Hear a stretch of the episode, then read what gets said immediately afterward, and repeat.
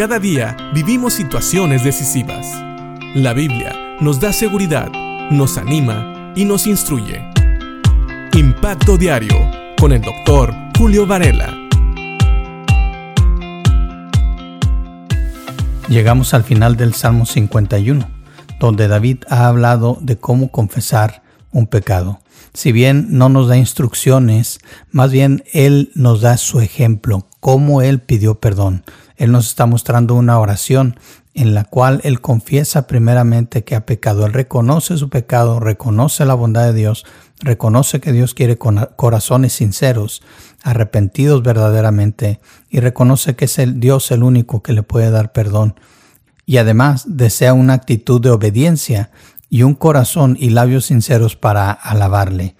Y no solo eso, dice el versículo 16 al 19. Tú no deseas sacrificios, de lo contrario te ofrecería uno. Tampoco quieres una ofrenda quemada. El sacrificio que sí deseas es un espíritu quebrantado. Tú no rechazas un corazón arrepentido y quebrantado, oh Dios. Mira con tu favor y ayúdala. Construye las murallas de Jerusalén. Entonces te agradarán los sacrificios ofrecidos con un espíritu correcto, con ofrendas quemadas y ofrendas quemadas enteras entonces volverán a sacrificarse toros sobre tu altar. Aquí está la clave de sacrificios que le agradan a Dios.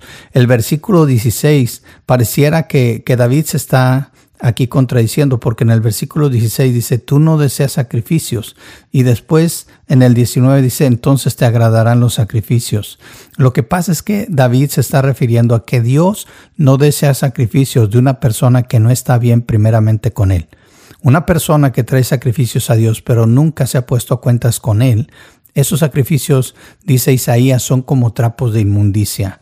Así que no es que Dios no quiera sacrificios, y claro que David aquí se está refiriendo a los sacrificios del Antiguo Testamento, los cuales Dios había instituido para que el pueblo de Israel mostrara su obediencia y de esa manera, por su obediencia, recibiera perdón de pecados. No era tanto por el sacrificio en sí. Eh, pero dice el 17 que el sacrificio que Dios sí desea, un sacrificio que Dios nunca va a rechazar, es un espíritu quebrantado, un corazón arrepentido y quebrantado. Ya dijimos anteriormente que una cosa es el remordimiento.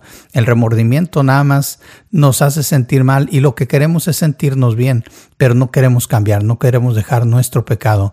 Pero cuando hay arrepentimiento sincero, nos sentimos mal porque le hemos fallado a Dios, pero también queremos ser limpiados y también queremos ser transformados.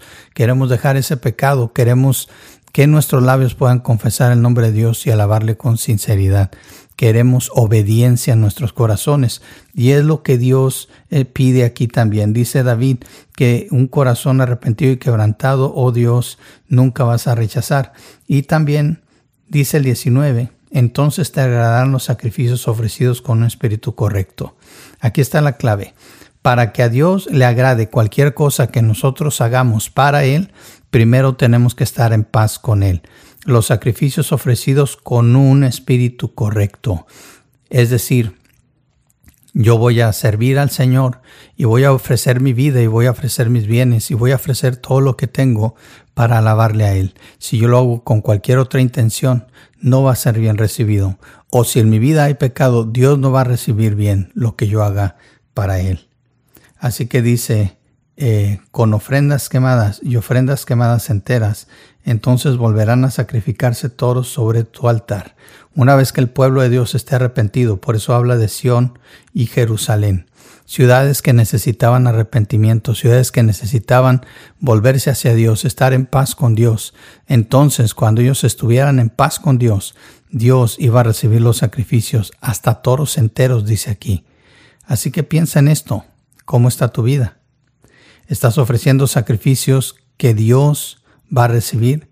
Y para eso sabes bien que tu vida tiene que estar limpia delante de Dios. Tenemos que estar a cuentas con Dios y tenemos que dejar el pecado, arrepentirnos y pedir a Dios que nos dé un corazón obediente, un corazón que le sirva, un corazón que le alabe. Piénsalo, porque tal vez estás trabajando duro para el Señor, pero si tu corazón no es recto delante de Él, son sacrificios que Dios no va a recibir. Así que Mejor vayamos al Señor, que Él nos limpie, que nos deje más limpios que la nieve, y entonces todo lo que hagamos en su nombre será bien, recibido, porque aparte estoy seguro que una vez que nuestro corazón sea recto delante de Dios, seremos capaces de oír su voz, de entender su voluntad y de hacer lo que a Él le agrada. Piénsalo y que Dios te bendiga.